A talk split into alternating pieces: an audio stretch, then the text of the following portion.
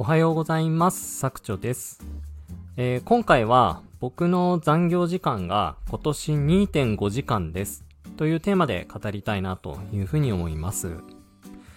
えっ、と、2.5時間。まあ2時間半ですよね。っていうのが、まあ2023年の、2023年ですね。の僕のトータルの残業時間になります。2時間半しか今のところ残業していません。で、まあ、あの、こういう話をするとですね、もともとその残業少ない仕事なんでしょうっていうふうに思われるかなと思うんですけれども、うんと、そんなことはなくてですね、えっ、と、去年、去年2022年の残業時間が、えっ、と、440時間ぐらい。で、これでもですね、かなり圧縮したっていうふうに考えてまして、その前の年、2021年ですね。2021年は720時間ぐらい。だからまあ月平均にすると60時間ぐらいは残業してたっていうことになりますね。で、もっと前だと、あのー月間、あ、月間じゃない、年間の残業時間900時間とか超えてますし、今でもですね、あの僕の、あのー社内の方の中では年間900時間とか、まあ、1000時間に到達しないようにはみんなしてるんですけれども、あの、まあ、法律が、あの、定められたのですね。だいたい900時間とか、まあ、あの、800時間とか、まあ、そんな人がほとんどいる中で、僕は2.5時間という風に、かなり、かなりというかもう残業しないようにしています。で、まあ、これ聞くとですね、あのー、本当仕事してんのかとか、まあ、どういう仕事してんのよっていう風に思われると思うんですけれども、あの、これ本当にごくシンプルな話で、えっ、と、もう自分で残業はしないと。で、休日も仕事をしないというふうに決めているだけなんですよね。うん。で、例えばもう5時、あの、9時から始まって5時で仕事を僕は終わるんですけれども、もう5時に絶対に帰るというふうに決めると、もうそこで帰らなきゃいけないので、まあ、是が非でもですね、えっ、と、その5時までに終わるように、あのー当日のタスクをもう決めざるを得ないんですよ。で、よくですね、あの、上司の方とか、まあ、年配の方とかは、その、時間で区切るのはダメだよと。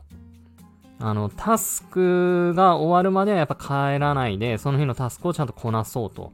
いうことに言う、いうふうに言う方もいらっしゃいます。で、それはね、間違いないとは思うんですよね。ただ、やっぱり5時で終わらないタスクっていうのを自分で決めてしまってるっていうとこが問題があって、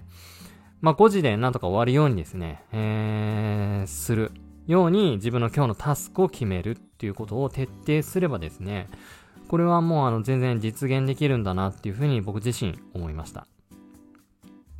まあもちろんですね、あのーまあちょっと例年に比べて少し今年は仕事量が落ち着いてるっていうところと、あと僕の仕事はですね、あの災害とか、あそういうのがあったら、ちょっと一気に忙しくなるっていう、まあ、業界的な話もあるので、まあそういうのがちょっと今年はまだないというところもあってですね、あのーまあ残業がほとんどなしで過ごせれてるっていうところもあるんですけれども、やっぱりこの考え方あっていうのは非常に大事だなっていうふうに思います。で、まあ5時の中で終わらせようと思うと、無駄なことって本当にやってられないんですよね。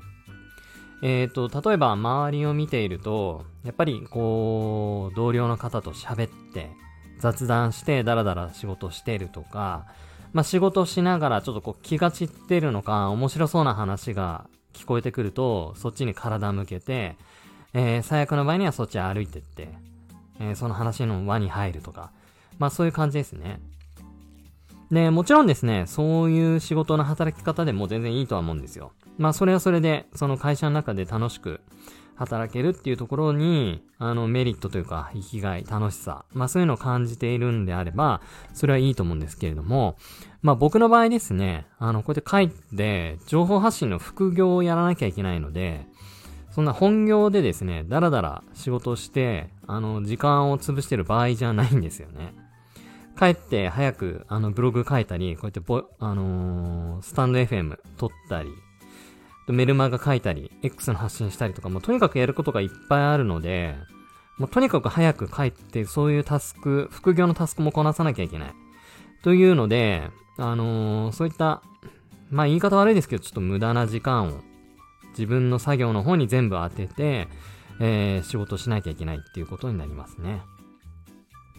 で、もちろんですね、あのー、飲み会はもう行ってないです。最後行ったのいつかなっていうくらい行ってなくて、で、もう僕、5時になったら速攻で帰るので、もうあいつは飲みに誘っても絶対来ないぞ。というかもう、誘う暇すらないぞっていう、ちょっとこう、仲間外れ感は、職場の中であると思うんですけれども、逆にですね、僕はそれをポジティブに捉えてて、まあ周りの方からも残業しないキャラっていうのが定着すると、非常にですね、帰りやすくなります。ああ、もうあいつは帰るんだなと。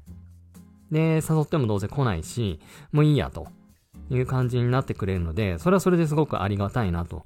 いうふうに思っています。うん。で、もう、あの人は残業しないということが分かってくれればですね、社内でこう打ち合わせするとかも、4時からスタートとか、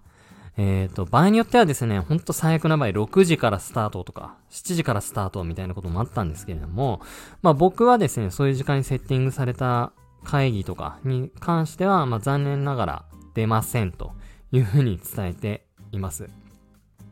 もうその辺のスタンスもはっきりしているって感じですね。まあで、ここまですごく、あのー、強気な発言をいっぱいしていてですね、あのー、まあ場合によっては、なんだこいつというふうに思われるかもしれないんですけれども、まあ僕はもうこういうスタンスを決め込んでいます。で、あの、これを聞くとですね、あ、じゃあ私も、僕もそうしようというふうに実践される方いらっしゃると思うんですけれども、その心意気はですね、すごくいいんですけれども、やっぱりですね、僕もこのスタンスを作るまで、えー、入社してから積み重ねた、まあ、14、5年の経歴があって、ようやくこういうポジションが取れるという状況を作り出していますので、例えば20代の前半とか、まだ社会人になりたての段階で、こういうポジションを取るとですね、やっぱりこう、学ぶべきこと、まあ、時間をかけて学ぶべきことっていうのも必ずあります。なので、そこをですね、すっ飛ばしてこういうことをやると、やっぱりこうスキル不足で、後々こう困るということに陥るので、っぱりですね、最初のうちは、こう少し時間をかけてでも、その自分の知識、スキル、経験、まあそういうのを蓄えていく時間っていうのはどうしても僕は必要だと思っていますので、まあ若手の方、若手向けにはですね、まあ、無駄な残業するなよというふうには声はかけてますけれども、まあ、一方で、あの、残業するなとか、残業は悪だ、みたいなことは一切言わないようにしています。ぱり必要な残業はするべきだというふうに考えてますので、まあ、そこだけですね、あの、履き違えように、履き違えないようにすればいいんじゃないかなと思います。まあ、一方でですね、このもう30代の中盤とか入ってきた人がですね、こうダラダラと、えー、残業して、いつまでも仕事しているような姿をこう、見せていくと、それはそれで悪影響なので、こう、ある程度ベテランで、えー、エキスパートみたいな仕事ができるようになってきたら、もうスパッと切り上げて、帰る姿を後輩に見せれば、うんと、ああ、僕もあと10年後ああいう感じで帰れるようになるのかなっていう希望を持たせれるんじゃないかなっていうふうに思ってますので、まあ僕はですね、そういう背中を見せるっていうスタンスで、あのー、います。うん。ということで、あのー、まあしっかりやるべきことはやって、で、無駄な作業は削って、えー、効率化をして、で、えっ、ー、と、まあ、必要な時はもうやるしかないんですけれども、あのー、必要ない時はもう絶対残業しない。もうそういうスタンスを決め込んで、こういう副業の情報発信とか、そういうとこに精を出してるっていうスタンスで僕はやってるという話をしてみました。もしですね、あの、なかなかこう、帰れなくて、えー、困ってるよという人いたらですね、もうほんと強気で1ヶ月ぐらいですね、もう定時になったらスパッと帰るというスタンスを決め込んで行動してみればいいんじゃないかなというふうに思います。まあそうするとですね、あもうあいつは帰るんだというのが周りからある意味、いい意味でこう冷めた目で見てくれるようになりますので、それをこうポジティブに変換して自分のやりたいこと、まあそっちにですね、こう、つなげていけるようになるんじゃないかなというふうに思いますので、ぜひ参考にしてみてください。はい。ということで、今回の放送は以上となります。ここまで聞いてくださり、どうもありがとうございました。